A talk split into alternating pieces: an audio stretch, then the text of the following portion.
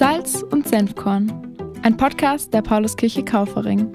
Mit Worten direkt aus dem Herzen von uns für dich.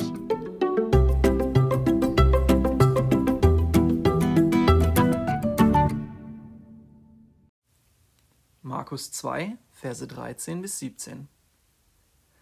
Jesus ging wieder an das Ufer des Sees Genezareth.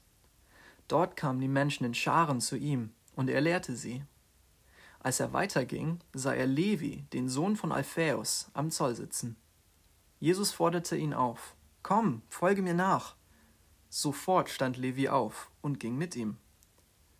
Später war Jesus mit seinen Jüngern bei Levi zu Gast. Levi hatte auch viele Zolleinnehmer und andere Leute mit schlechtem Ruf zum Essen eingeladen. Viele von ihnen hatten sich Jesus angeschlossen. Als aber einige Schriftgelehrte, die zur Partei der Pharisäer gehörten, Jesus in dieser Gesellschaft essen sahen, fragten sie seine Jünger, wie kann sich Jesus bloß mit solchen Sündern und Betrügern abgeben? Jetzt kommt die wichtige Stelle. Jesus hörte das und antwortete, die Gesunden brauchen keinen Arzt, sondern die Kranken. Ich bin gekommen, um Sünder in die Gemeinschaft mit Gott zu rufen, und nicht solche, die sich sowieso für gut genug halten. Ja, das ist eine Bibelstelle, die mir sehr gut gefällt.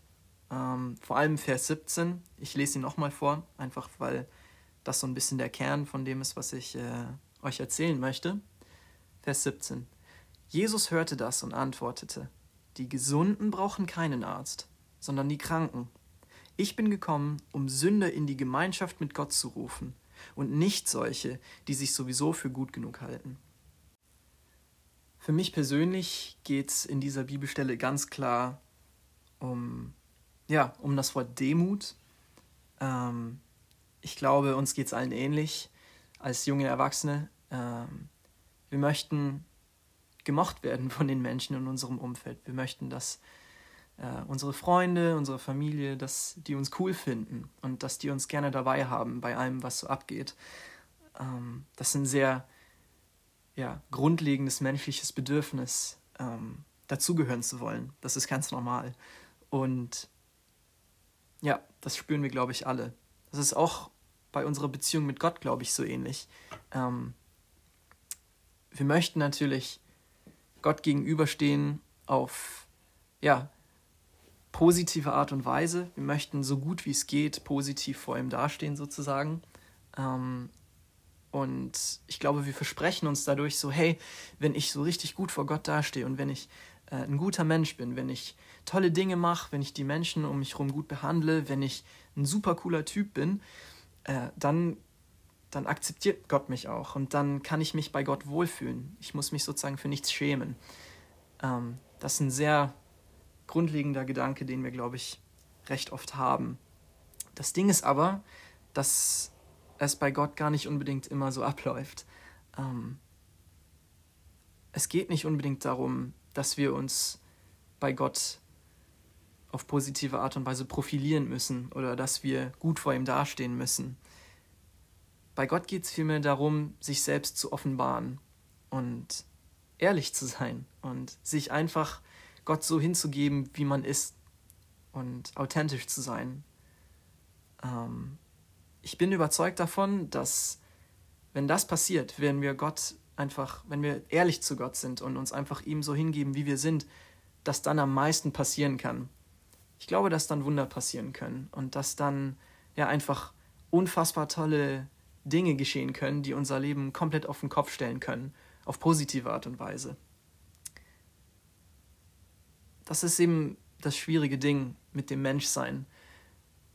Man will natürlich gemocht werden von den Menschen um einen herum, aber auch von Gott.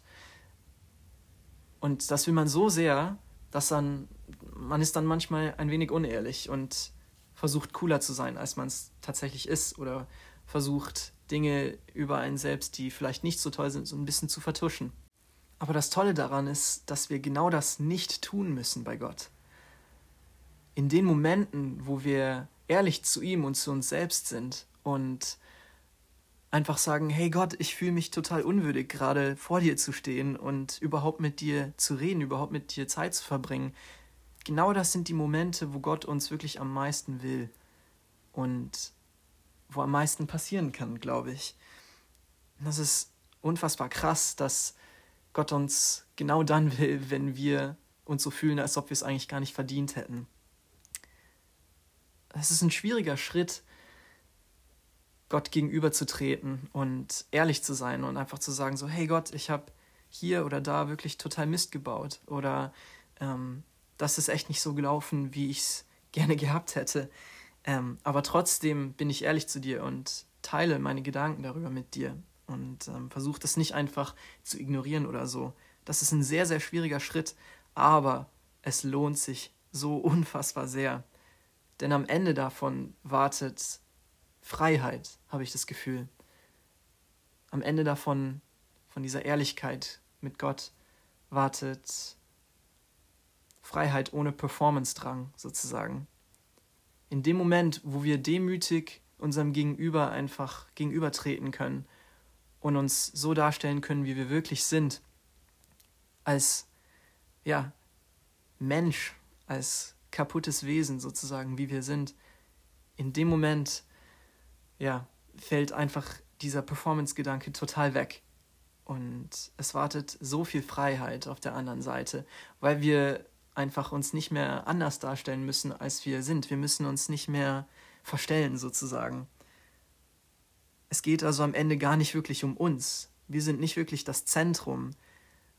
Unsere Leistung ist nicht im Mittelpunkt, sondern das, was Gott in uns sieht, das, was wirklich da ist, das, was wirklich zählt, das ist im Mittelpunkt.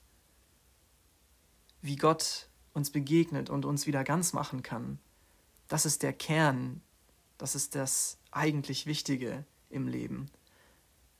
Gott ist nicht für die Menschen gekommen, die super toll sind und alles voll im Griff haben und äh, sich so darstellen, als ob sie gar keine Probleme im Leben hätten, sondern Gott ist für uns alle gekommen.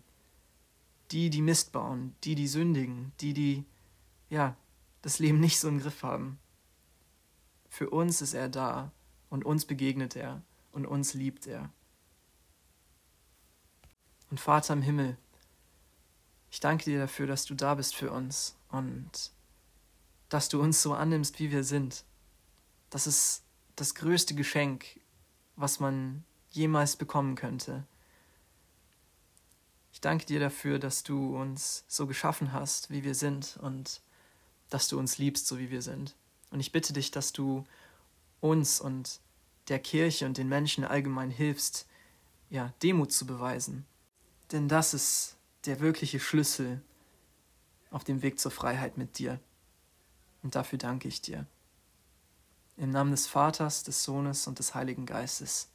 Amen.